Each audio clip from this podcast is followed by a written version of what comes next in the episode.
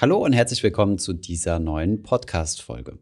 In der heutigen Folge, die zugegebenermaßen ein bisschen länger geworden ist, habe ich mich mit einem echten Profi ausgetauscht und zwar mit Steffen Schäuble. Steffen Schäuble hat den Indexanbieter Solactive gegründet. Das ist ein deutsches Unternehmen, was insgesamt 19.000 Indizes berechnet. Darüber habe ich übrigens auch mit Steffen gesprochen, warum man 19.000 Indizes benötigt und die sich auch als günstiger Indexanbieter am Markt positioniert haben. Das bedeutet, sie bieten ihre Indizes möglichst günstig an und diese Kostenersparnis wird dann teilweise von ETFs in Form von einer günstigeren TER auch weitergegeben.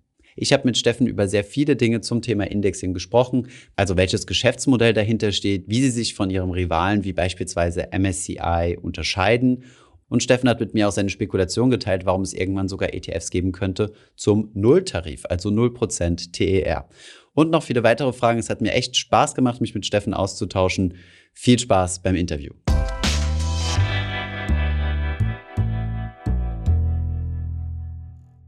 Hallo Steffen, schön, dass du die Zeit gefunden hast, dass wir heute mal über das Thema Indexanbieter sprechen können. In der Vergangenheit haben wir immer über ETFs und was man alles über ETFs wissen muss gesprochen, aber die tatsächliche Aktivität im Hintergrund hinter dem ETF ist ja eigentlich der Indexanbieter, der ja festlegt, ähm, welche Aktien denn wirklich gekauft werden sollen oder nicht. Von daher super interessant äh, oder freue ich mich auf ein interessantes Gespräch.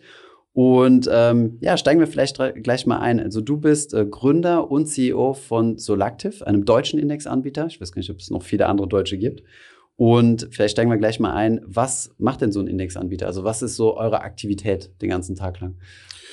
Zunächst mal vielen Dank für die Einladung. Ähm, naja, was macht so ein Indexanbieter? Also sagen wir mal so, momentan arbeiten 260 äh, Leute äh, an fünf Standorten rund um die Welt äh, daran, dass wir tagtäglich äh, 19.000 Indizes, die meisten davon in Echtzeit, mhm. berechnen, pflegen, anpassen und, und, und. Mhm. Jetzt können wir uns mal genau anschauen, was bedeutet das. Also wir haben rund äh, ja, 60 Leute, die sich bei uns mit der Softwareentwicklung beschäftigen. Äh, wenn ich tagtäglich Millionen von Indexständen berechnen äh, möchte, dann möchte ich das am liebsten nicht in einem Excel-Spreadsheet machen mhm. und sekündlich auf Aktualisieren drücken. Das, das macht bei uns, dann. Das crasht dann, ganz genau. Das macht bei uns die Software. Wir mhm. haben darüber hinaus ein Team von ähm, Data Scientists, die sich rund um das Thema Daten äh, oder mit, den, mit dem ganzen Thema Daten beschäftigen. Mhm. Wir haben da bei uns zwei große Teams. Das sind, äh, ja, ich sage mal wirklich so der, der Rücken unserer, unserer Gesellschaft. Das sind äh, die Product Developers, so nennen wir die. Mhm. Das sind also diejenigen, die äh, sogenannte Backtests machen. Ah, ja, ja? Okay. Also du kommst zu mir ja. und sagst, Steffen, wie entwickeln sich denn die 20 größten Aktien in Deutschland? Mhm. Dann macht das das Product Development Team. Die rechnen das aus. Wie hat sich das in der Vergangenheit entwickelt? Und wenn dann ein Index live geht, also wirklich in Produktion geht und veröffentlicht wird, dann haben wir bei uns das Index Management Team. Die sorgen eben dafür, dass die Indizes regelmäßig angepasst werden. Mhm. Da gibt es zwei, äh, zwei unterschiedliche äh, wesentliche Bereiche. Das eine sind die ganzen Dividenden, Übernahmen, Mergers, Spin-offs, also all diese Kapitalmaßnahmen, mhm. äh, die regelmäßig auftreten. Das ist das eine Team. Und das zweite Team sorgt dafür, dass wir die Indizes immer wieder anpassen. Mhm. Ähm, denn Indizes müssen ja immer die aktuelle Zusammensetzung widerspiegeln. Ähm, wir wollen also immer die 20 größten Aktien aus Deutschland beispielsweise mhm. im Index haben. Das ist das Team, das sich um diese Indexanpassungen kümmert. Okay. Also das ist so die laufende Arbeit. Aber du hast gesagt, 19.000 äh, Indizes, hast du im Vorgespräch auch schon gesagt, wo ich mir direkt gedacht habe, okay, äh, ich könnte jetzt, wenn ich auswendig irgendwelche aufzählen müsste, würde ich auf vielleicht 30, 40 kommen oder so. Ähm, wie kommt man auf 19.000 und wer braucht so viele? Also zunächst mal gab es auch bei mir in meinem Leben mal den Moment, wo ich noch alle Indizes von Selective kannte. Ah, ja. äh, das ist auch schon eine ganze Weile vorbei. Naja, es gibt, äh, es gibt am Markt immer wieder fortlaufend neue Entwicklungen, ähm, die sich in neuen Themen widerspiegeln. Mhm. Ja? Also was wir vor vielen Jahren hatten, waren die ganzen Themen Solar, Windenergie, erneuerbare Energien und, und, und. Dann gab es die ganzen Themen Cybersecurity, Robotics und so weiter, diese ganzen thematischen Indizes. Wir rechnen viele tausende Benchmark-Indizes. Mhm. Schauen wir einfach an, was gibt es, äh, was gibt es. Wir haben unterschiedliche Länder. Mhm. Ja. Es gibt unterschiedliche Regionen, Mhm. es gibt unterschiedliche Größen. Also wir wollen vielleicht nur Small, die großen Mid-Cap, Small, Mid Cap, Large Cap, ganz Mhm. genau. Ja. Mhm. Es gibt unterschiedliche Währungen, es Ja. gibt währungsgehatchte Indizes, wo man also das Währungsrisiko absichert. Also der Kreativität ist, äh, ja, sind da keine Grenzen gesetzt. Ja. Mhm. Okay, interessant. Jetzt gibt es auch noch eine Sache, ähm, hattest du auch mal angesprochen. Ähm, kannst du uns mal den Unterschied zwischen einem Preisindex, einem Performance-Index und einem äh, Net Total Return, also nach Steuern, erklären? Also das sind ja diese drei Hauptkategorien an Indizes, die es da gibt. Ganz genau. Fang, fangen wir mal an mit einem Preisindex. Der Mhm. Preisindex reflektiert die Preisentwicklung. Also wir schauen uns eine den Aktie Kurs. an, Mhm. berücksichtigt lediglich den Kurs. Mhm. Jetzt wissen wir, äh, und äh, ja, viele, viele Aktiengesellschaften schütten ja auch Dividenden aus. Ja, das merken die Investoren, wenn es dann regelmäßig auf dem, äh, auf, der, auf dem Depot eine Gutschrift bekommt, Dividendenausschüttung einer Gesellschaft. Diese Dividenden werden im Preisindex nicht berücksichtigt. Mhm. Ja. Beim, beim Anleger landet die Dividende auf dem Konto, beim Preisindex verfällt die sich nichts. Dividende, Mhm. verändert sich nichts. So, und jetzt gibt es zwei unterschiedliche Total Return Varianten. Das eine, wir nennen das Gross Total Return und das andere nennen wir Net Total Return. Gross Total Return heißt, ähm, wenn du heute in, äh, in Aktien investierst, bekommst du im Regelfall die Dividende abzüglich einer Steuer Mhm. gut geschrieben. Ja, und genau diese Steuer wird, äh, wird berücksichtigt. Ähm, das heißt, der Net Total Return Index berücksichtigt die Nettodividende, die ein Anleger gut geschrieben Nach bekommt. Steuern. Nach Steuern. Und, Und dann gibt es den Gross Total Return, der berücksichtigt die, die gesamte Dividende ohne, ohne steuerlichen Abzug. ohne steuerlichen Abzug. Okay, und was, ähm, woran orientieren sich ETF-Anbieter in der Regel? Also welcher dieser drei? Also den Preisindex ja wahrscheinlich nicht, denn der ist ja relativ unrealistisch. Den kann man ja dann dank den Dividenden einfach schlagen. Das heißt, was wird da herangezogen? Net oder Growth? In, äh, Growth Im Regelfall hat man die Net Total Return Indizes, denn das äh, spiegelt letztendlich die, ja, den wirklichen Anleger wider. Mhm. Denn letztendlich muss ich auf Dividendensteuern bezahlen und, und das spiegelt sich dann entsprechend wieder. Es gibt einige Spezialfälle. Es gibt ja auch ausschüttende ETFs. Da, äh, da gibt es durchaus mal den Fall, dass der Price Return Index oder der Preisindex herangezogen wird. Aber gängig ist im Regelfall der Net Total Return, also äh, Dividenden berücksichtigt, abzüglich der jeweiligen Steuern. Okay. Und ähm, abzüglich der jeweiligen Steuer, ich meine, äh, beschäftigt ihr 500 Steuerberater oder, oder wie wird das gehandhabt? Weil ich meine, du musst ja, in jedem Land fallen ja andere Steuern an und es kommt ja auch darauf an, wo dein Fonds sitzt. Also es gibt ja einen Unterschied, ob du jetzt einen Irland ansässigen, Luxemburg ansässigen Fonds hast, der dann US-Dividenden kriegt oder meinetwegen auch Dividenden aus äh, einem Schwellenland. Wie, wie, wie macht man das als Indexanbieter? Also es ist ganz lustig, äh, denn die meisten Indexanbieter, und ich scherze immer so ein bisschen drüber, nehmen den theoretischen Luxemburger Investor. Das ist, sage ich mal, die Grundlage. Also was würde auf dem Konto eines Luxemburger Investors passieren? Ich scherze da immer, die meisten Indexanbieter haben den noch nie getroffen und gesehen, äh, aber das ist letztendlich die Grundlage, die herangezogen wird. Was dann passiert ist, man hat für unterschiedliche Länder, hat man unterschiedliche Quellensteuern. Mhm. Beispielsweise in Amerika werden 30 Prozent abgezogen. Das heißt, wenn ein Dollar Dividende ausgeschüttet wird, berücksichtigt der Net Total Return Index ein Dollar minus 30 Prozent, Mhm. also 70 Cent der Dividende werden dann angerechnet. So, und dann gibt es entsprechend äh, ja, Publikationen, wo man genau diese Quellensteuer nachschauen kann. Das ist eine Aufgabe, die vergleichsweise einfach ist, wenn wir über amerikanische Aktien sprechen. Äh, wir rechnen allerdings. Komplexer mit Taiwan oder sowas. Wir rechnen Indizes mit ganz, aus ganz verschiedenen Ländern. Also die erste Aktie, die morgens aufmacht, ist Neuseeland. Ja, das ist der erste Markt, der öffnet. Und dann haben wir von Thailand über Vietnam, von Südafrika über Nigeria und von Chile über Peru haben wir in allen äh, Ländern haben wir entsprechende Aktien. Ähm, und deswegen, klar, müssen wir da immer wieder schauen, dass wir den richtigen Quellensteuersatz heranziehen. Ähm, denn sonst wäre die Berechnung letztendlich falsch. Okay. Ja, jetzt sind wir schon äh, ziemlich ins Detail gegangen. Vielleicht nochmal einen Schritt zurück. Ähm, wer braucht denn diese 19.000 Indizes? Also berechnet ihr Indizes ja nicht nur zum Spaß, sondern die muss ja irgendjemand dann auch äh, kaufen oder die Daten wollen oder ähm, braucht das wirklich? Also werden diese 19.000 gebraucht oder wurden die irgendwann mal aufgestellt und werden dann einfach mit durchgerechnet? Also ich sag's mal ganz salopp. Äh, für die allermeisten der 19.000 Indizes gibt's irgendjemand, der uns dafür bezahlt. Mhm. Ja? Ähm, sonst hätten wir die nicht aufgelegt. Ähm, also gibt es zumindest irgendwelche Nutzer. Mhm. Gehen wir mal die ganzen verschiedenen Gruppen durch, die mhm. es gibt. Das sichtbarste sind ETF-Anbieter. Mhm. ETF-Anbieter brauchen einen Index, den sie replizieren. Ähm, das ist die, die sichtbarste Gruppe. Mhm. Das sind bei uns so in etwa 500 bis 600 mhm. äh, der 19.000 Indizes. Es gibt in der Zwischenzeit 500 bis 600 ETFs weltweit, die sich auf Selective Indizes beziehen. Okay.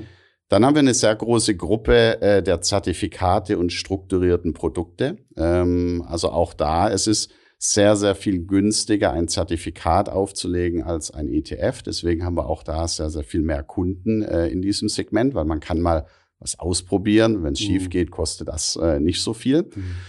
Dann haben wir sehr, sehr viel im Bereich Benchmarking. Ähm, das ist ganz interessant. Das ist ein Thema für aktive Fonds. Ähm, wenn also aktive Fonds sich vergleichen, brauchen sie eine Benchmark. Da kommen die ganzen Benchmark-Familien her, die wir lanciert haben. Das sind dann die Länder und die Größen und so weiter. Mhm. Ähm, und dann gibt es eine sehr, sehr große Gruppe. Das ist bei uns wahrscheinlich auch von der Menge her die größte Anzahl das sind dann häufig, es nennt sich dann im, im furchtbaren Fachterminus Prime Brokerage Business oder sage ich jetzt mal Hedgefonds, die Swaps handeln. Also man hat dann zwei äh, institutionelle Kunden, die einen Swap miteinander handeln und der Swap braucht eine Grundlage und das ist im Regelfall ein Basket oder ein Index.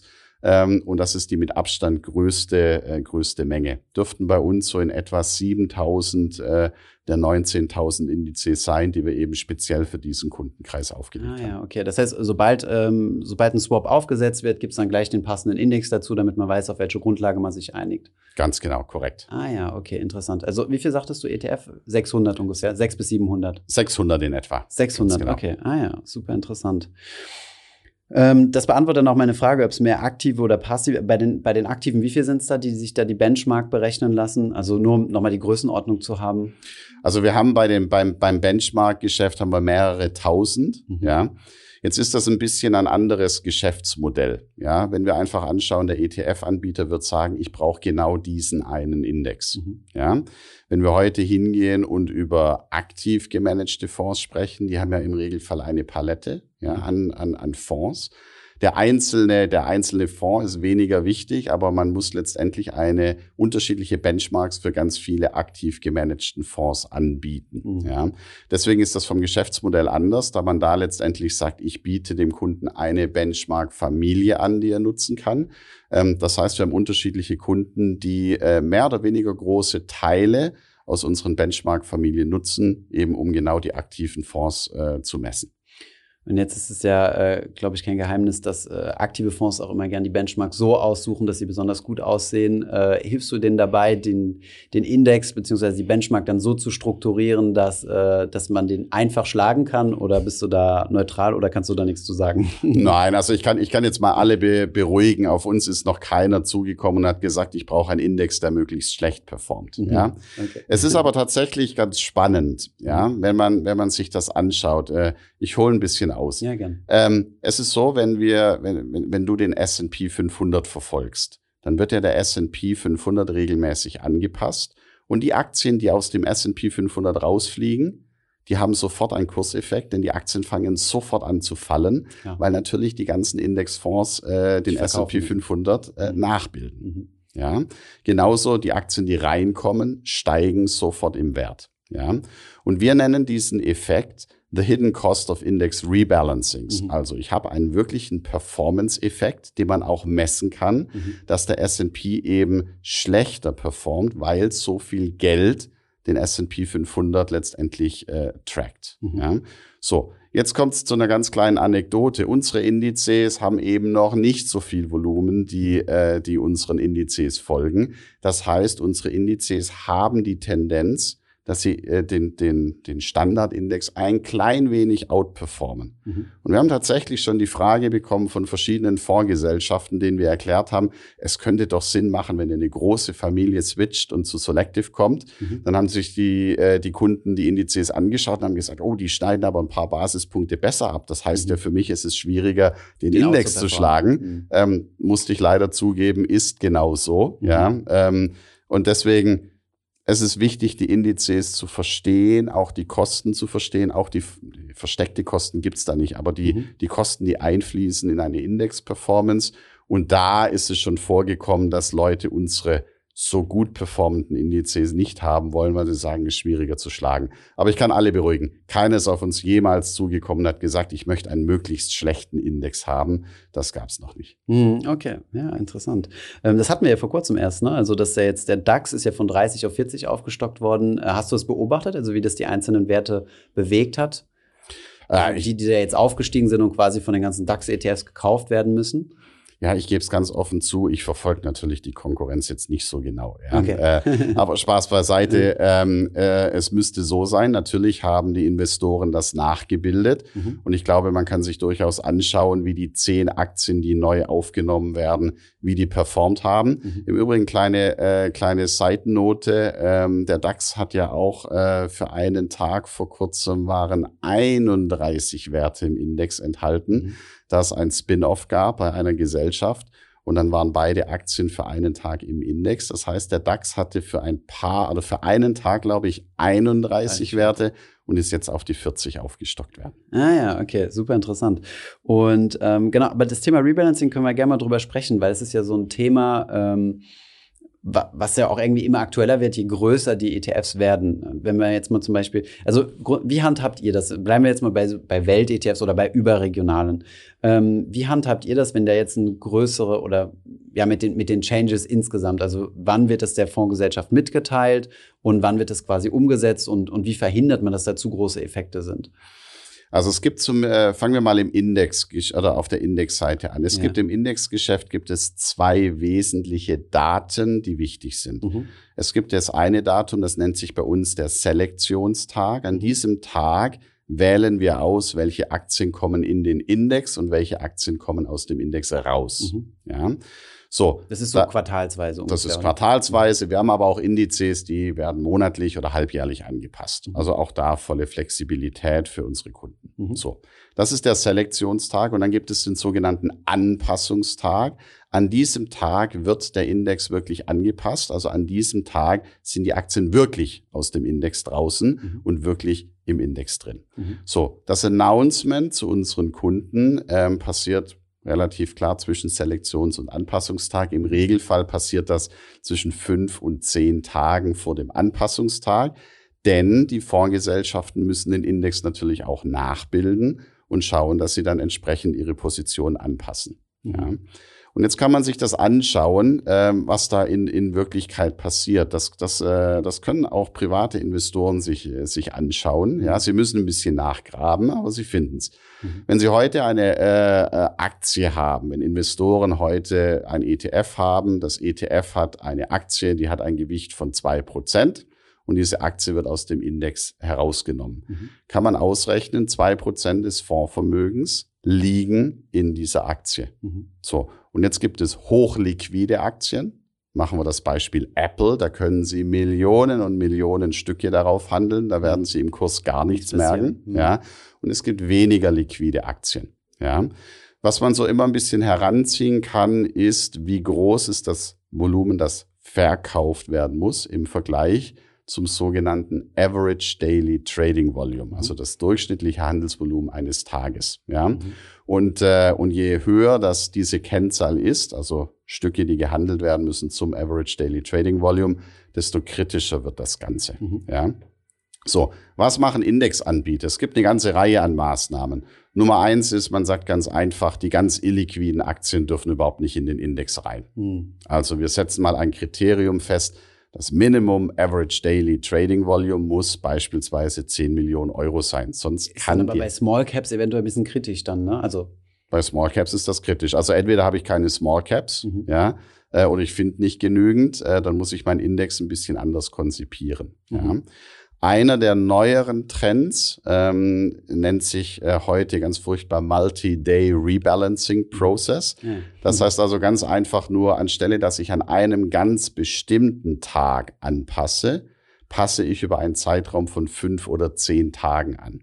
Das heißt, diejenigen, die, das Port die den Index nachbilden, haben fünf oder zehn Tage Zeit, diesen Index nachzubilden. Und so verteilen sie die Liquidität der Aktie auf einen größeren Zeitraum. Mhm. Das ist etwas, was in der Zwischenzeit äh, gängiger wird. Ähm, ist noch nicht für je, noch nicht jedermanns Sache, aber das ist einer der Wege, wie man aus diesem Dilemma letztendlich herauskommt. Es gab ja auch viele Diskussionen, äh, was würde passieren, wenn China irgendwann mal von großen Indexanbietern als nicht mehr Schwellenland, sondern Industrieland eingestuft wird. Das wird ja auch gigantische Bewegungen dann aus den Emerging Market Fonds in die Industrieländerfonds bewegen. Da müsste man sowas ja dann machen. Sehr wahrscheinlich sogar Multi-Month oder Multi-Year äh, Rebalancing, oder? Äh, wenn du dir das anschaust, was passiert ist bei, bei MSCI, als MSCI die chinesischen A-Shares in ihre Indizes aufgenommen hat, dann ist das auch in einem mehrstufigen Prozess passiert. Mhm. Das heißt, man hat erst äh, China mit einem relativ kleinen Gewicht aufgenommen, das Gewicht dann über die Laufzeit vergrößert. Ist nichts anderes äh, in diesem Fall. Und äh, das Analoge würde auch eins zu eins passieren, wenn jetzt China äh, von Emerging Markets zu Developed klassifiziert wird. Ähm, dann muss man einfach mal schauen, developed würde heißen, wie viel Gelder folgen denn dem beispielsweise MSCI World. Mhm. Da kommt dann China mit rein. Das Volumen, das abfließt, fließt ja aus MSCI Emerging Markets ab. Mhm. Ja, so. Und das kann, könnte man jetzt relativ genau ausrechnen. Es ist nämlich folgendermaßen.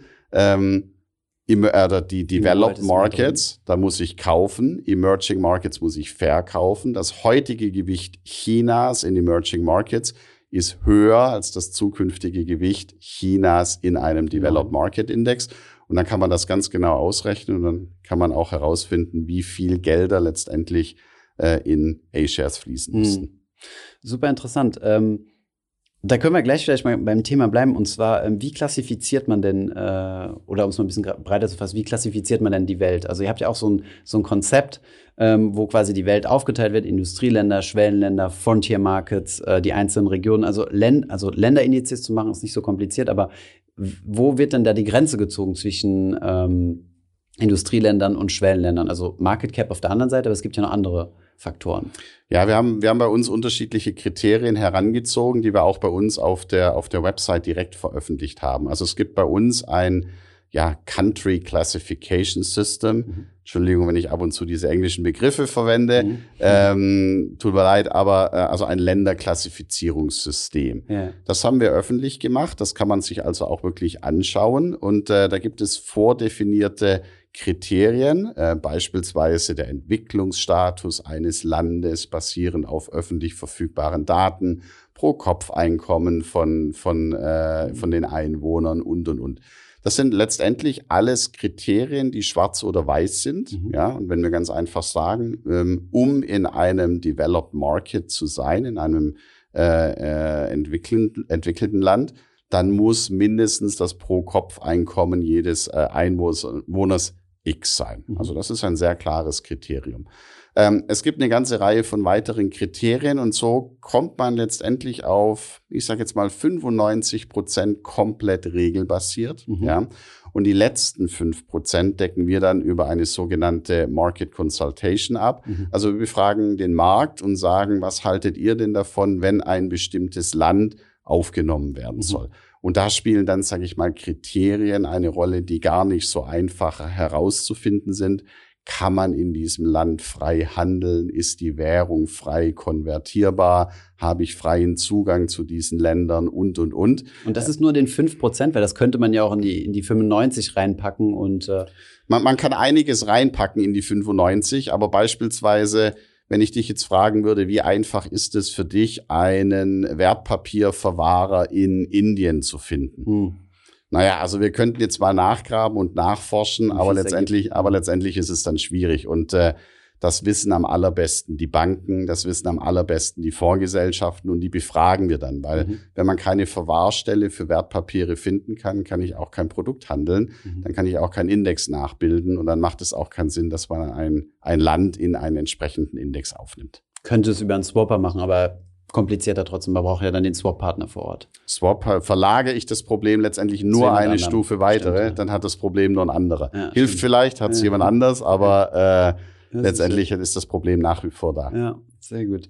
Okay, kommen wir mal zur Frage, ähm, wie man denn als Indexanbieter überhaupt Geld verdient. Ähm, ich meine, wir, wir kennen die TER, also die man bezahlt als, äh, als ETF-Investor.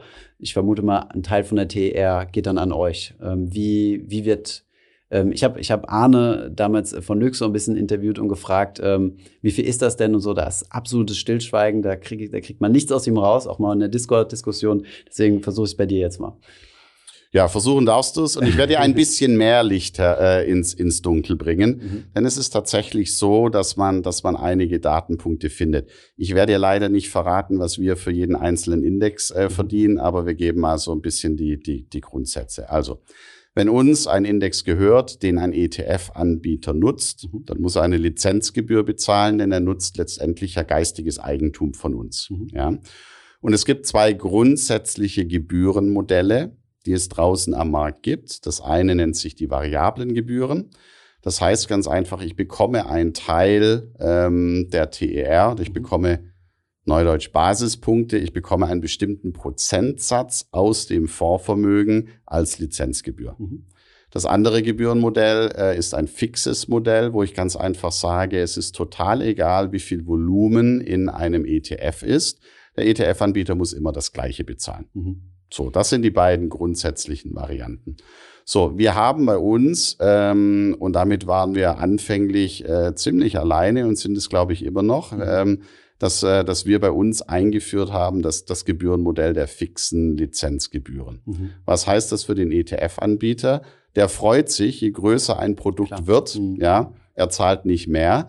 Wir sagen dem ETF-Anbieter, das ist total okay, weil für mich ist es ja die absolut gleiche Arbeit ob 10 Millionen, 100 Millionen oder eine Milliarde investiert sind. Ich habe nicht mehr und ich habe nicht weniger Arbeit. Und deswegen haben wir auch gesagt, macht auch wenig Sinn, dass ich dann entsprechend mehr Geld verlange. Mhm. Ja, also bei uns gibt es das fix, äh, fixe Gebührenmodell, dass man einfach sagt, äh, der ETF-Anbieter bezahlt fix. Mhm. Wenn man jetzt ein bisschen nachgräbt, es gibt tatsächlich ja Indexanbieter, die ja auch öffentlich äh, gelistet sind, die an mhm. einer Börse handeln, beispielsweise MSCI, die mhm. veröffentlichen ja auch Zahlen und mhm. Zahlenmaterial. Das ist für die Investoren, das ist nicht unbedingt für die ETF-Anbieter, aber die Investoren wollen natürlich sehen, wie profitabel das Geschäft ist und wie die Wachstumsaussichten sind und, und, und.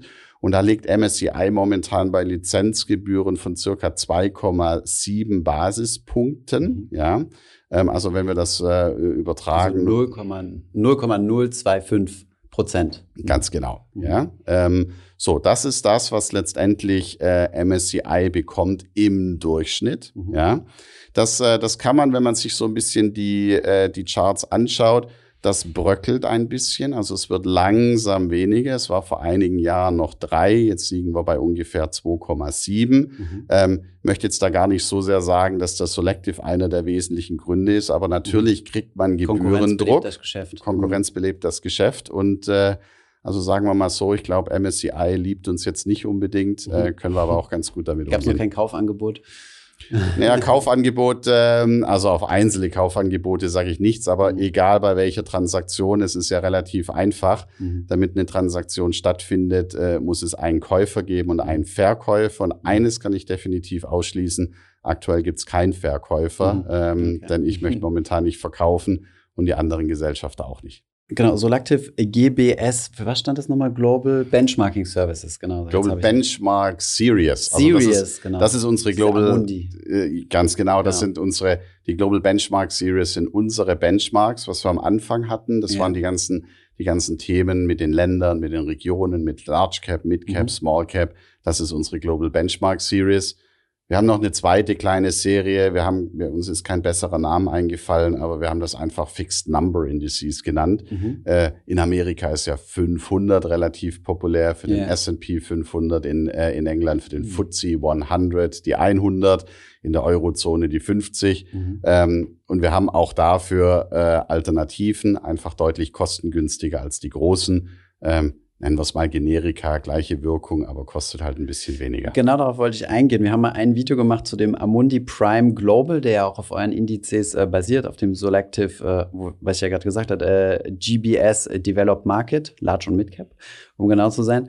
Und ähm, das ist ja so ein bisschen quasi ein Frontalangriff auf MSCI World, also auf die ETFs, äh, also auf ETFs, die den MSCI World abbilden, mit dem Unterschied, dass er deutlich günstiger ist, 0, also 0,06 oder 0,05, sowas in diese Richtung. Ähm, ist noch nicht so viel Volumen drin, aber also wird das dann auch wirklich so konzipiert? Also ist Amundi auf euch zukommen, hat gesagt, lass uns mal einen MSCI World in günstiger bauen oder was ist da so ein bisschen die Historie dahinter? Ja, also es ist, es ist so. Also alle ETF-Anbieter stehen natürlich auch unter einem gewaltigen Gebührendruck. Mhm. Ja, ähm, wir haben großen Wettbewerb. Es, wir reden letztendlich über ein Geschäft, das über Größe entschieden wird. Denn je mehr Assets ich dann auch habe in meinen Produkten, mhm. ähm, desto mehr verdiene ich auch, desto mehr kann ich die fixen Kosten allokieren und, und, und. Wir haben da eine extrem hohe Wettbewerbssituation weltweit. Das kommt aus Amerika und auch hier in Europa ähm, haben wir letztendlich auch schon einen Preiskampf. Mhm. Das heißt, ja, ETF-Anbieter ja. versuchen, die Gebühren stückchenweise zu senken.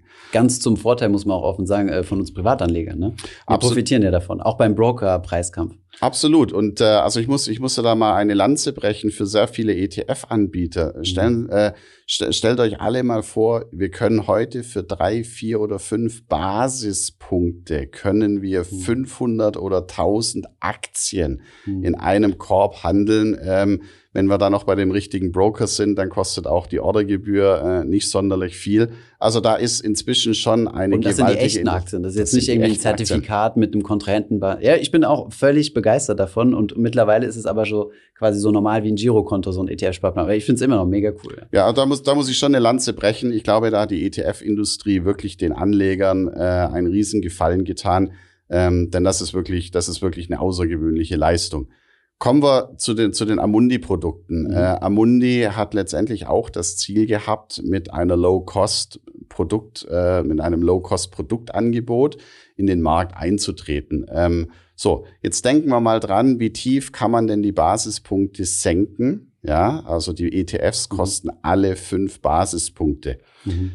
MSCI haben wir noch im Hinterkopf, verlangt im Durchschnitt 2,7 Basispunkte. Mhm. Ja, also wenn letztendlich Amundi zu MSCI gegangen wäre und MSCI die durchschnittliche Fee genommen hätte, dann wäre mehr als 50 Prozent der ETF-Gebühren wäre an MSCI gegangen. Natürlich sagt der Amundi, damit kann ich letztendlich nicht, äh, nicht angreifen. Denn für mich mit 2,3 verbleibenden Basispunkten ähm, macht das für mich keinen Sinn. Ja, so deswegen ist es so, dass Amundi ähm, mit Selective zusammengearbeitet hat. Wir haben gemeinsam überlegt, welche Produkte da Sinn machen könnten. Mhm. Ähm, wir haben natürlich eine Alternative zum MSCI World. Mhm. Ähm, den hat Amundi genommen. Darüber hinaus noch eine ganze Reihe von weiteren äh, Indizes von, äh, von der Eurozone über UK, von Fixed, oder Fixed Income und Bond-Indizes über, über Aktien. Ähm, und da sind wir sehr, sehr glücklich äh, über diese Zusammenarbeit. Jetzt haben wir natürlich ein klitzekleines Problem, ja, ähm, weil MSCI kann natürlich 2,7 Basispunkte verlangen. Mhm. Wir sind deutlich günstiger, aber natürlich MSCI hat eine extrem starke Marke. Wenn wir hier nach Deutschland schauen, abends in der Tagesschau ich arbeite noch intensiv dran. Es wird mir wahrscheinlich die nächsten zehn Jahre nicht gelingen, dass der Selective Germany 30 oder 40 dann in der Tagesschau läuft. Es ist halt der DAX. Mhm. Ja. Mhm. So, und die Anleger sind dann häufig leider darauf äh, konzentriert, dass sie eben genau das nehmen, was sie kennen. Und das mhm. ist eben der DAX, das ist der Eurostox, das ist der S&P 500. Ähm, dennoch sehen wir, dass inzwischen wirklich größere Gelder auch in diese Produkte reinfließen. Ich habe jetzt die allerletzten Zahlen nicht, äh, nicht direkt also griffbereit. Also 250 Mio, sowas in diese Richtung. Genau, in der Amundi Prime Range sind in der Summe, glaube ich, in der Zwischenzeit zweieinhalb Milliarden Euro drin. Also mhm. zweieinhalb Milliarden angelegt für fünf Basispunkte. Also sagen wir mal so, im, äh, es wird langsam, sagt der Schwabe. Ja, mhm. ist, wir, wir, kommen schon langsam. Es wird langsam ja.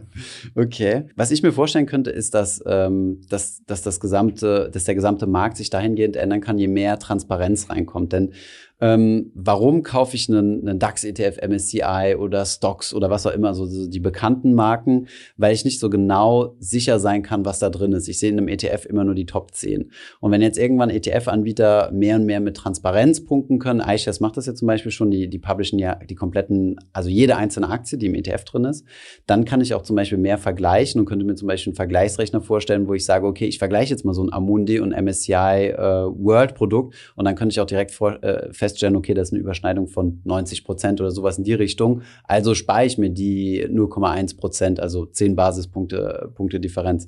Ähm, siehst du den, den, Trend ähnlich? Also, dass du sagen würdest, also würde euch das äh, quasi oder würde das den Markt noch mal ein bisschen aufmischen, wenn da, wenn da mehr Transparenz ist? Es wäre wünschenswert. Ich, ich bin allerdings ähm, nicht sicher, ob das wirklich passieren wird. Also wir müssen zwei unterschiedliche Ebenen müssen wir unterscheiden. Mhm. Das eine, was veröffentlicht der ETF-Anbieter, also letztendlich, was ist drin im ETF. Mhm. Das muss nicht immer zwangsläufig das gleiche sein wie das, was im Index ist, weil es gibt ab und zu mal Replikationsstrategien, dass man eben nicht jeden Bond kauft und nicht jede Aktie kauft. Mhm. Aber das ist das eine, was die ETF-Anbieter veröffentlichen. Da bin ich äh, ziemlich optimistisch, dass wir irgendwann dahin kommen werden, dass alles komplett transparent zumindest alles komplett transparent ein paar Tage verspätet veröffentlicht wird. Mhm. Das hat durchaus gute Gründe, warum man manchmal ein paar Tage verspätet veröffentlicht. Denken wir dran, äh, was, wir, äh, was, was wir schon gesagt haben mhm. mit, der, mit den Indexanpassungen. Ja, wenn ein Index angepasst wird, kann man ausrechnen, wie viele Aktien muss letztendlich der, der ETF-Anbieter verkaufen. Das hilft nicht immer, denn draußen gibt es noch Hedgefonds, draußen gibt es Investmentbanken, die sich da vorschieben. Also es kann Sinn machen, das mit ein paar Tagen Verspätung zu veröffentlichen. Mhm. Schauen wir eine Stufe weiter, der Index. Ja, heute findet man ja nicht mehr wirklich, was ist im DAX enthalten. Mhm. Ja, ich muss dafür Geld bezahlen. Das ist das Datengeschäft der deutschen Börse. Mhm. Ja. Ähm, da bin ich nicht sehr zuversichtlich, dass es irgendwann gelingen wird, dass MSCI, S&P und die deutsche Börse alles veröffentlicht, was in, äh, in den jeweiligen Indizes drin ist. Wir haben zugegebenermaßen natürlich einen Vorteil gehabt, ja, weil wir einfach später an den Markt gekommen sind, ja. Mhm. Wir haben seit dem allerersten Tag alle Akt oder alles transparent gemacht. Also wenn man heute bei uns auf der Website geht, findet man zu jedem Index, was ist direkt im Index enthalten und findet das komplett transparent. Zugegebenermaßen, äh, da darf man jetzt die großen Indexanbieter nicht schimpfen, äh, mache ich gerne in dem Fall nicht. Mhm. Natürlich haben die ein Datengeschäft und natürlich müssen die auch schauen, dass sie im Datengeschäft weiterhin Geld verdienen. Ja. Mhm. Deswegen veröffentlichen die die Daten nicht. Äh, oder man bezahlt dafür. Und wieso stellt ihr sie dann öffentlich zur Verfügung? Weil ihr habt ja auch ein Datengeschäft, ihr lasst euch ja auch dafür bezahlen, dass, äh, dass, also, dass man eure Indizes, äh, dass man die Informationen von den Indizes bekommt. Äh, das ist eine Philosophiefrage. Mhm. Ähm, meine persönliche Philosophie, und das war, es ist auch die Philosophie von Selective seit dem ersten Tag gewesen, ein Index hat ja etwas zu tun mit Transparenz, mit Sichtbarkeit, mit regelbasiert und, und, und. Deswegen haben wir seit dem ersten Tag gesagt, wir machen alles öffentlich verfügbar und jeder darf sich das anschauen. Wenn das jetzt jemand und das heißt so schön kommerziell nutzt. Also wenn jemand mit unseren Daten Geld macht, jawohl, dann wollen wir auch einen Teil des Kuchens abhaben. Mhm. Aber dennoch ist es für uns wichtig, ähm, wenn du beispielsweise in das Amundi-Produkt investierst, naja, dann willst du wissen, was ist denn drin. Mhm. Ja, ähm, und dann finde ich schon, dass du das Recht hast, dir das anschauen zu können. Ähm, und du hilfst uns natürlich auch, denn je mehr du investierst, desto bekannter werden auch wir, desto sichtbarer werden wir und und und. Und deswegen bei uns ist es so, wir haben alles öffentlich verfügbar gemacht. Ja, nur wenn du es kommerziell nutzen willst, ähm, dann musst du mal anklopfen, dann müssen wir ein geeignetes Gebührenmodell finden. Okay.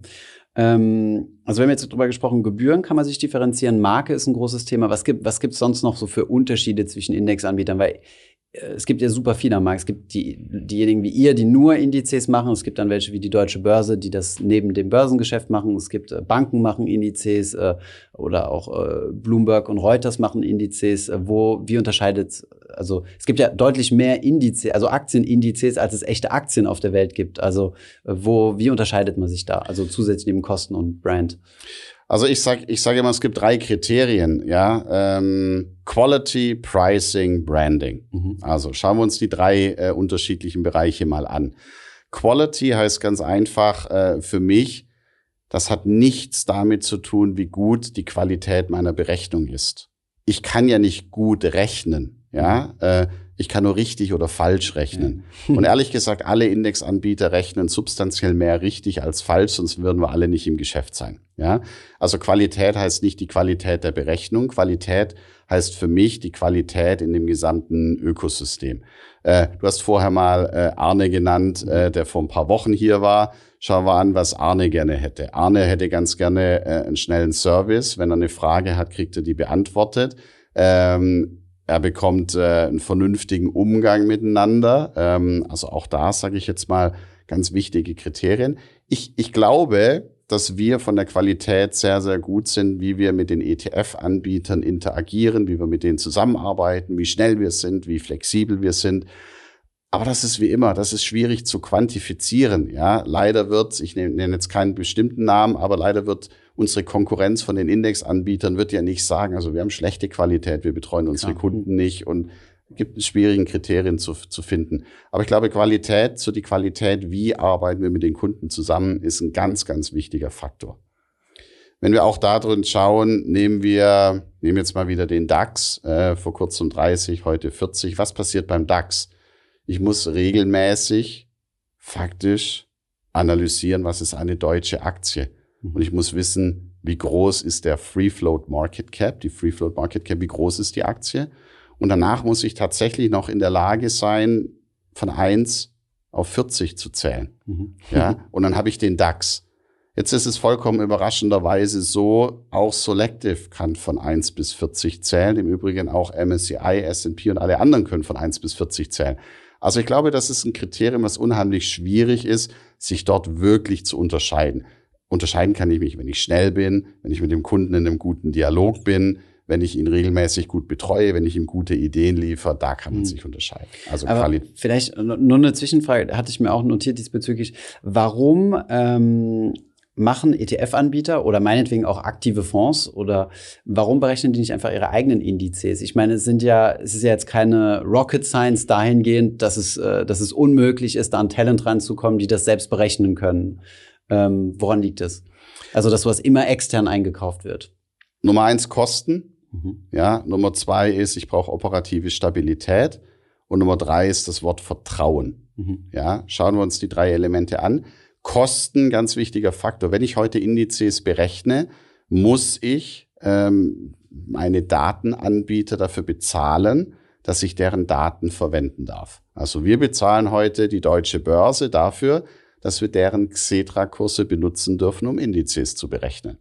So, wir bezahlen nicht nur die deutsche Börse, wir bezahlen auch Neuseeland und wir bezahlen Vietnam und Japan und Korea und Peru und Chile und alle anderen drum und dran. Also ganz plötzlich wird das ein durchaus ordentlicher Kostenblock. Mhm. Ja, wenn man das Ganze mal äh, sich anschaut, dann lohnt sich das. Das ist, das sind Markteintrittsbarrieren. Das lohnt sich dann, wenn ich ganz, ganz viele Indizes äh, rechne. Das heißt, du bezahlst einmal, kannst diese Informationen dann mehrfach weiterverkaufen. Mhm. Korrekt. Mhm.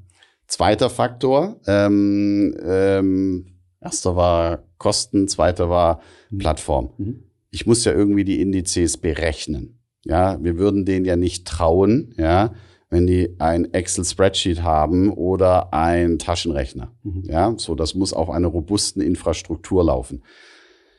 Ka kann ich bauen? Ja, aber die Frage ist, wie viel kostet das? Wie viel kostet das in der Betreuung und, und, und? Äh, das kostet Geld. Das sind auch Markteintrittsbarrieren. Also mhm. wir haben hier mit unserer Indexberechnungsplattform, die läuft tatsächlich auf dieser Plattform, läuft die seit Freitag, dem 13., werde ich nicht vergessen, mhm. Freitag, dem 13 äh, Mai des Jahres 2011. Und seitdem arbeiten in der Zwischenzeit bis zu 60 Leute kontinuierlich dran, diese Software zu verbessern, stabiler zu machen und, und, und. Mhm. Das kostet Geld. Und das dritte ist, glaube ich, ein ganz wichtiger und elementarer Faktor. Das ist das Thema Vertrauen. Mhm. Ja.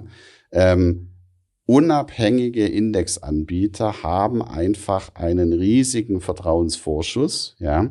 Denn es ist ja heute so, ich, ich kann jetzt jeden beliebigen ETF-Anbieter ne nehmen. Ja, ich nehme bewusst mal, ich nenne den ETF-Anbieter einfach ABC, damit wir keinen in ein schlechtes Licht rücken. Ja, aber man möchte natürlich nicht das ABC ETF kaufen, das auf den ABC-Index gelinkt ist. Mhm.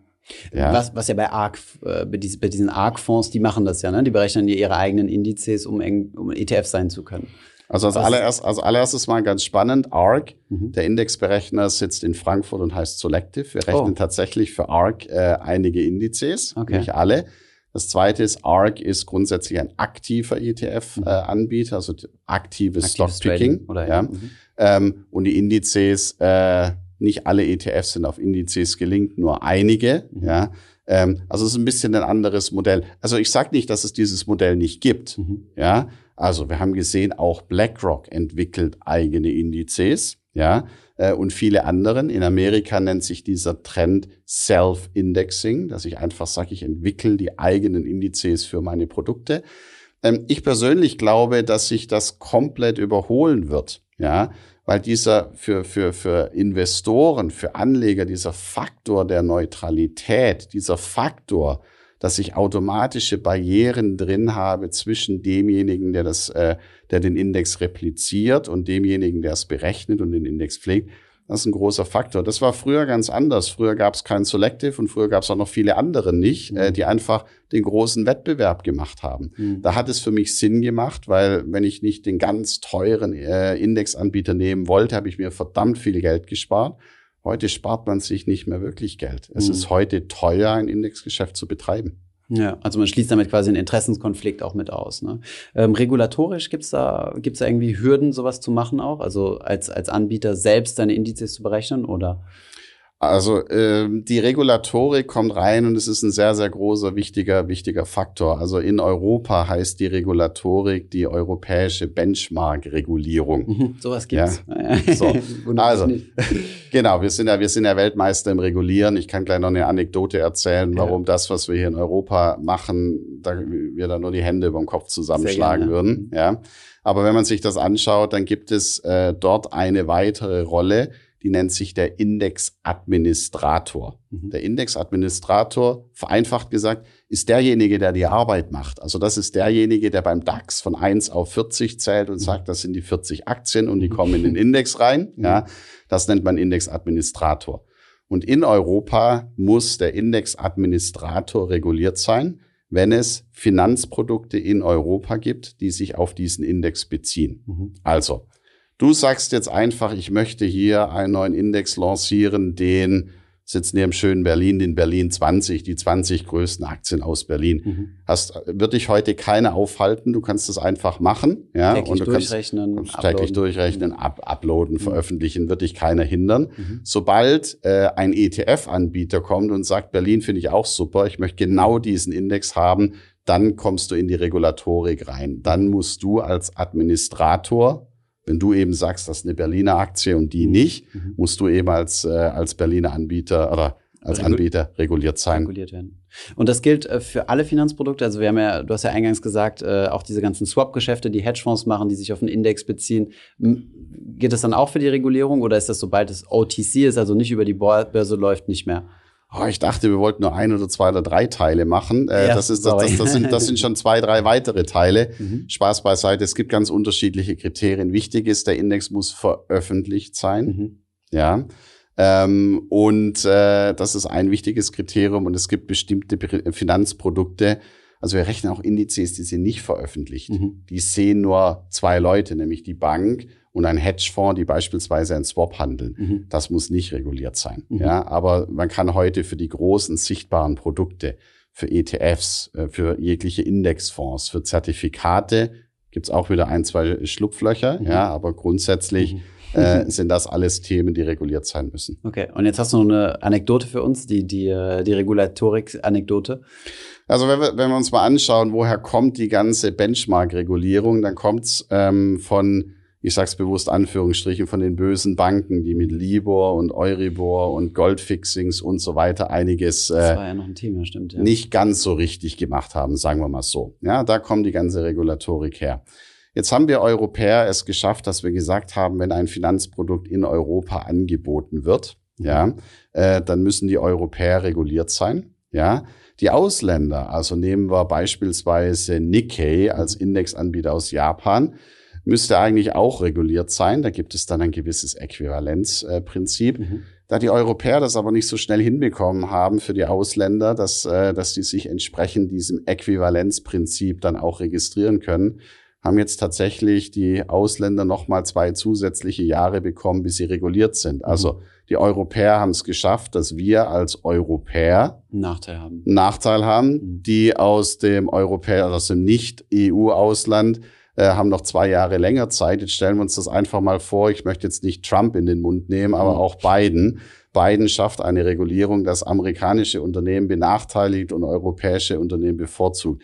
Also ich glaube, das würde nicht bekommen. Aber wir haben es geschafft im Indexgeschäft. Ähm, von daher Chapeau. Mit der Regulierung an sich haben wir überhaupt kein Problem. Das ist mhm. gut und das ist richtig und das ist sinnvoll. Schwierigkeiten haben wir nur, dass wir als Europäer jetzt einen Nachteil haben. Aber auch das kommt zu einem Ende. Und ich glaube, in ein oder zwei Jahren läuft diese Übergangsfrist ab. Dann ist alles okay. Wir haben einen Fragenhage für dich. Unsere Community hat äh, uns jede Menge Fragen zugeschickt, äh, für die du vielleicht eine Antwort für uns hast. Erste Frage: ähm, Wie sieht es aus mit Kryptoindizes? Habt ihr sowas? Wird sowas kommen? Ist das, ist das die Zukunft? Äh, Ob es die Zukunft ist, oh je, das ist, das ist der große Blick in die Glaskugel, da müssen ja. wir Elon Musk fragen. Ja. äh, Spaß beiseite. Ja, wir schauen uns Kryptoindizes an. Äh, wir haben schon vereinzelte Kryptoindizes, mhm. werden jetzt aber auch mit einem größeren Angebot äh, rauskommen an Kryptoindizes. Es ist ganz einfach so, dass wir in einigen Märkten in der Zwischenzeit von der Regulierung so weit sind, dass auch Kryptoprodukte genehmigt werden. Mhm. Beispielsweise der kanadische Markt, ein sehr wichtiger Markt für uns, mhm. äh, haben, wir, äh, haben wir zunehmend Kryptoprodukte. Amerika, Europa, das kriegt man ja alles mit. Und deswegen wir als Selective wollen ein Full-Service-Index-Anbieter äh, sein, wollen also wirklich alle Assetklassen abdecken und deswegen ähm, darf man gespannt sein. In Kürze werden wir auch da mit einem größeren Angebot rauskommen und nicht nur vereinzelt Indizes. Okay, ja, cool. Und äh, ihr macht das, werden die dann auch transparent auf der Webseite ersichtlich sein? Absolut. Also ah, ja, sel okay. selbe Policy wie immer. Ähm, äh, die Investoren sollten sehen, in was sie investieren. Also ja. deswegen klarer Plan auch da volle Transparenz, dass, äh, dass unsere Kunden auch sehen können, was ist drin. Und das sind dann aber, ist dann immer ein Korb von verschiedenen Kryptowährungen. Also es ist jetzt nicht eine einzige, weil da kann man einfach den Kurs checken. Okay, ähm, wie investierst du selbst? Ist, ist eine Frage, die in dieser oder ähnlicher Form mehrfach gestellt wurde. Oh je, also das, äh, das allererste äh, ist mal so, ich halte nach wie vor noch 75 Prozent plus an der Selective. Okay. Ähm, von daher habe ich da schon mal ein gewisses Investment, das ich getätigt habe. Das ist schon ein Klumpenrisiko. Das, äh, das ist durchaus ein Klumpenrisiko, das ist aber auch, äh, das ist aber auch okay.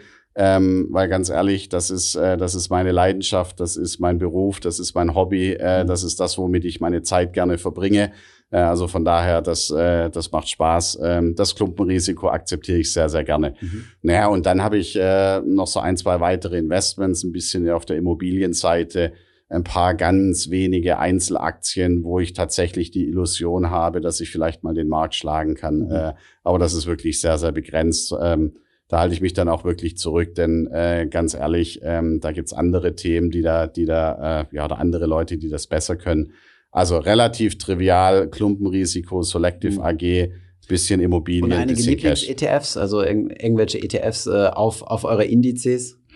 Ja, äh, selbst direkt nicht. Also wie gesagt, mein Aktienportfolio ist ziemlich, ziemlich klein. Nicht, dass da mhm. irgendjemand auf den Gedanken kommt, oh je, das ist jetzt riesengroß. Mhm. Das ist wirklich viel Cash, viel Immobilie oder einiges Immobilien und mhm. äh, das Klumpenrisiko. Ja. Bei dem Thema habt ihr eigentlich auch Immobilienindizes? Also jetzt nicht Immobilienaktien, so wie REITs oder so? Weil das ist ja auch so ein, ein relativ äh, komplexes Thema, wo man sehr wenige Daten zu findet, ne? Leider nein. Mhm. Äh, da muss ich sagen, äh, allergrößtes Kompliment an MSCI. Es gab einen Immobilienindexanbieter, ich glaube, der hieß damals IPD, mhm. ja, wurde gekauft von MSCI und da muss ich wirklich sagen, äh, fantastischer Schachzug von denen. Mhm. Denn äh, wie du schon gesagt hast, die Schwierigkeit ist, ich brauche ja Daten, um mhm. Indizes zu berechnen. Das heißt, ich müsste im Grunde genommen sagen, ich habe den Datenpunkt von diesem Gebäude hier oder die Mieteinnahmen dieses Gebäudes hier und, und, und sowas ne, von den neuesten Transaktionen. Stimmt. Und auch dann kann ich ja nur eines machen. Ich kann daraus einen Index rechnen. Replizierbar in stimmt. einem ETF wird's dann auch wiederum nicht. Ja, ähm, also von daher, das ist schwierig. Aber MSCI hat einen fantastischen Zug gemacht. Leider ähm, mhm. beneide ich sie ein bisschen. ähm, und deswegen da Gratulation. Kauft ihr, kauft ihr gelegentlich auch, ähm, also vielleicht irgendwelche Startups, die, die jetzt ins Indexgeschäft irgendwie besonders äh, innovative Dinge geplant haben oder so. Äh, beispielsweise Krypto-Index, also Krypto-Index gibt es ja auch einige Anbieter, die das jetzt äh, lanciert haben oder so Krypto-ETFs. Seid ihr da auch aktiv oder baut ihr alles selbst? Nein, also da sind wir durchaus aktiv. Ja. Ähm, sind wir auch sehr, sehr glücklich drüber, was wir da, was wir da in den letzten Wochen und Monaten gemacht haben. Ich kann noch nicht alles erzählen, mhm. ähm, okay. aber was ich erzählen kann, ist, was wir schon bekannt gegeben haben. Also wir haben aktuell vier Investments, ähm, mhm. die wir getätigt haben in Portfoliounternehmen. Das wird bei uns aus dem Bereich Strategic Initiatives gemacht. Also da kann man schon sehen, wie strategisch wichtig diese Datenanbieter auch für uns sind. Mhm. Die vier Investments relativ schnell und zügig durchgegangen. Nummer eins ist Minerva. Minerva bietet das sogenannte Proxy Voting an. Mhm. Also man kann das Ausüben von Stimmrechten. Also okay. wenn du die Daimler-Aktie hältst, kannst du für Daimler abstimmen, für oder gegen den Vorstand. Mhm. Das macht Minerva. Ähm, Vor allem das ist gut für ETF, äh, sorry, für ETFs, weil die gehen ja nicht auf die 1000 Hauptversammlungen, wo sie Aktionär sind, sondern die geben dann die Stimmrechte ab. Absolut okay. korrekt, ja. Mhm. Nummer zwei, eine Firma aus Frankfurt, Right Based on Science. Die haben ein Klimamodell, das die globale Erderwärmung auf Einzelaktienunternehmen äh, Ebene vorhersagt. Mhm. Also ich kann zwei Grad oder eineinhalb Grad Indizes bauen mit diesem Modell.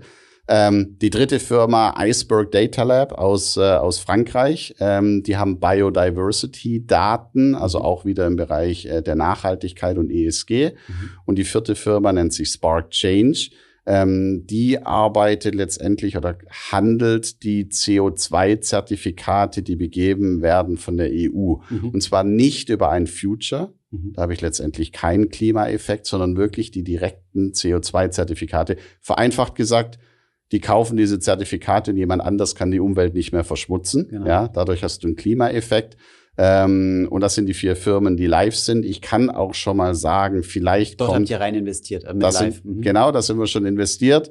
Äh, Firma Nummer fünf ist auf dem Weg, auch aus dem Bereich Nachhaltigkeit. Und eine Firma, das ist noch nicht öffentlich, wir haben auch tatsächlich jetzt mal was im Indexgeschäft gemacht und hm. äh, einen Indexanbieter gekauft. Ist aber noch nicht äh, öffentlich. Spruch, äh, ein kleinerer, aber glaube ich eine sehr, sehr schöne Perle, die wir da gefunden haben. Freuen wir uns sehr drauf. Bisschen abstraktere Frage vielleicht, aber was kostet es, einen Index zu entwickeln? Oh, jetzt wollt ihr hoffentlich nicht, dass ich die Gebühren hier offenlege, was es kostet. Ja, also es gibt es gibt zwei auch da wieder das Gebührenmodell. Wir hatten es ja. wir hatten es im Podcast ja. fix und variabel. Ja. ja. Ähm, es hängt davon ab, so einen Index zu konzipieren, wie komplex ist das. Und du merkst, ich rede mich gerade mhm. schon ein bisschen raus, wie komplex ist es, die äh, Aktien zu selektieren, zu gewichten und und und. Also machen wir es mal einfach mal so, du willst von mir einen Index mit den 30 größten Aktien aus Deutschland. Mhm. Das ist vergleichsweise einfach, das wird nicht sehr teuer sein. Ähm, wenn wir jetzt einfach sagen, wir wollen einen Index aus 1500 Aktien mit allen möglichen verschiedenen Daten, dann wird's teurer. Aber die ganz genauen Gebührenmodelle, sehe es mir nach. Haben Kann wir noch nicht veröffentlicht. Ähm, gibt es Indizes, die lukrativer sind als andere? Wenn ja, wieso? Ja, also unstrittig, mhm. ja. Ähm, und äh, das liegt ganz einfach am Gebührenmodell. Also schauen wir uns einfach an, wenn wir einfach sagen, ich nehme jetzt mal eine hypothetische Zahl, ja, ähm, ein Index kostet 10.000 Euro fix. Mhm. Ja, so, dann weiß ich ganz genau, 10.000 Euro verdiene ich mit diesem Index und zwar jedes Jahr. Mhm. Ja. Die andere Alternative ist, ich sage einfach, ich nehme drei Basispunkte. Mhm. Ja, wir runden jetzt mal die 2,7 MSCI Basispunkte mhm. wohlwollend auf mhm. auf drei. Mhm. So, dann gibt es, äh, dann gibt es Produkte, die sammeln äh, 10 Millionen ein. Wenn 10 Millionen und drei Basispunkte, dann verdiene ich 3000 Euro damit. Ja. Mhm. Wenn das Produkt auf 100 Millionen geht, äh, verdiene ich 30.000 damit. Ja, wenn das Produkt auf eine Milliarde geht, verdiene ich 300.000 damit und ganz einfach verdiene ich das 30-fache von dem Fix-Fee 10.000 Euro, Euro Modell. Mhm. Ja, also deswegen natürlich gibt es Indizes, äh, die, wenn sie sehr viel Volumen einsammeln, auch für uns sehr profitabel sind. Gilt für jeden anderen Indexanbieter. Ist aber auch jetzt ziemlich wenig überraschend, wenn, äh, wenn du jetzt ein Autobauer wärst und du hast das ganz besonders tolle Modell entwickelt und du verkaufst ganz viele Autos von dem Modell. Natürlich mhm. ist das Modell profitabler für dich. Also das ist wie überall. Ähm, aber ja, es gibt bei uns einige Indizes, über die freuen wir uns sehr und über andere, alle anderen freuen wir uns. Okay. Jetzt versprochen zum letzten Mal äh, in unserem Gespräch wird der Name nochmal genannt, aber ich habe so, so häufig wurde ich dazu gefragt, äh, hat MSCI in deinen Augen eine Monopolstellung? Nein. Okay. Also einfache, kurze Antwort, nein. Ähm, MSCI hat, äh, hat, äh, hat etwas geschafft über sehr, sehr viele Jahre, Sie haben sehr gute Indizes, äh, die Sie, erinnern wir uns, richtig rechnen, und zwar die allermeiste Zeit. Ja, Sie haben eine verdammt starke Marke. Und sie haben eines geschafft, sie haben äh, letztendlich einen Zugang zu den sogenannten institutionellen Investoren geschaffen. Also wenn man heute mit den sogenannten Asset Ownern wie Pensionskassen, mhm. Stiftungen, Versicherungen spricht, da kennt jeder MSCI. Das haben sie fantastisch gemacht. Ähm, deswegen haben sie einfach einen verdammt starken Marktzugang, aber äh, Monopol. Monopol würde ja heißen, dass ich heute hier nicht sitzen würde, ähm, sondern es gibt äh, MSCI, es gibt äh, S&P, es gibt äh, Stocks oder Contigo, wie die Firma inzwischen heißt, es gibt Nikkei, es gibt Selective und es gibt eine ganze Reihe von, von anderen. Mhm. Ähm, natürlich hat äh, MSCI eine sehr, sehr starke Marktstellung, die sie sich über viele Jahre erarbeitet haben. Ähm, und wir versuchen jetzt einfach nach und nach von dem Marktanteil ein bisschen was abzuknabbern, ein bisschen mhm äh, qualitativ äh, näher dran zu sein an unseren Kunden, die besser zu betreuen, deutlich günstiger zu sein und dann nach und nach die Marke aufbauen, die MSCI heute hat. Aber leider wird das noch 25 Jahre dauern, bis wir die gleiche Marke haben. Aber ich verspreche allen, wir arbeiten dran. Okay. Ich habe hier viele äh, komische Fragen, ob man ein Praktikum bei euch machen kann, ob es offene Jobs bei euch gibt und so. Es scheint die Leute zu interessieren, äh, das Indexing-Geschäft.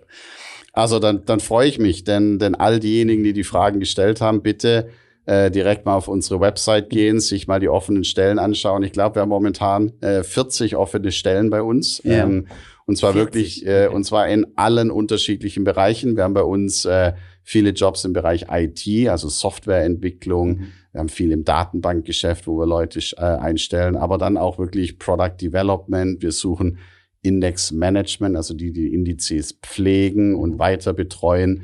Wir suchen im Vertrieb, Sales, wir suchen in Toronto, in äh, Hongkong, in Frankfurt, in Berlin und Dresden. Das sind unsere fünf Standorte. Also deswegen, das ist relativ simpel. Wir, wir freuen uns immer, wenn wir tolle Mitarbeiter gewinnen können. Mhm. Also deswegen, wenn das Interesse besteht, äh, gerne bei uns auf der Website glaube, jobs at selective.com heißt ja. es. Äh, einfach mal reinschnuppern. Jetzt habe ich dir eine Steilvorlage gegeben für, die, für den Shoutout. Vielen Dank. Sehr gut. ähm, das ist noch eine gute Frage. Welche Trends äh, siehst du in der Zukunft, also gerade im Indexing und, äh, und ETF-Bereich? Ich glaube, es gibt so zwei, drei wesentliche Trends, die ich sehe. Das eine ist wirklich äh, der, der Kostendruck. Also einfach. Meinst du, es geht noch weiter? Ich meine, die Preise sind ja schon so, so krass runter. Meinst du, da geht noch was? Ich bin überzeugt davon, dass es Modelle gibt, in denen ETF-Anbieter kostenfreie ETFs anbieten können. Hm. Und das trotzdem profitabel sein wird für den ETF-Anbieter. Äh, auch wir haben schon verschiedene Gedankengänge in die Richtung, dass wir im Zweifelsfall sogar einen Schritt weitergehen äh, und vielleicht mal den ETF-Anbieter dafür bezahlen, dass er unseren Index nutzt. Mhm. Äh, also deswegen, da gibt es, da, das wird weitergehen, mhm. ja. Ähm, das Zauberwort in dem Bereich heißt Daten. Ähm, es gibt ja leider in Europa nicht allzu viele Datenfirmen, die mit, mit Daten wirklich Geld verdienen. Wenn wir heute nach Amerika schauen, Amazon, Facebook, Apple, Alphabet slash Google, das sind ja alles Datenfirmen, die mit den Daten verdammt viel Geld machen. Mhm. Wir in Europa kennen ja eigentlich nur DSGVO, Datenschutzgrundverordnung. Das ist das, was wir über Daten kennen. Ähm, also deswegen glaube ich, der Viehdruck und der Margendruck wird noch weitergehen. Ja. Und das zweite Thema, das glaube ich unheimlich groß äh, werden wird, ist das Thema Nachhaltigkeit oder die drei Buchstaben ESG, mhm. ähm, die, die groß sind. Ich kann mich erinnern, wir haben vor circa zwölf Jahren haben wir tatsächlich mal ESG-Indizes aufgelegt, äh, sechs Stück an der Zahl, ja. Die haben aggregiert eingesammelt in Summe 100.000 Euro und zwar alle sechs zusammen. Also auf gut Deutsch, das hat Nix. keine interessiert. Ja. ja. Ähm, und da gab es eine lange Periode, wo ich immer gesagt habe, more talks than assets. Also es wurde viel mehr über Nachhaltigkeit geredet, aber nicht wirklich investiert. Das wandelt sich gerade. Also es ist total egal, ähm, in welchem Land wir gerade Gespräche führen mit unseren Kunden. Ich, wir haben jetzt auch vor kurzem festgestellt, auch in Amerika scheint es Klimawandel zu geben. Also auch da sprechen wir über das Thema Nachhaltigkeit. Also deswegen, ähm, das Thema wird äh, riesen, riesengroß.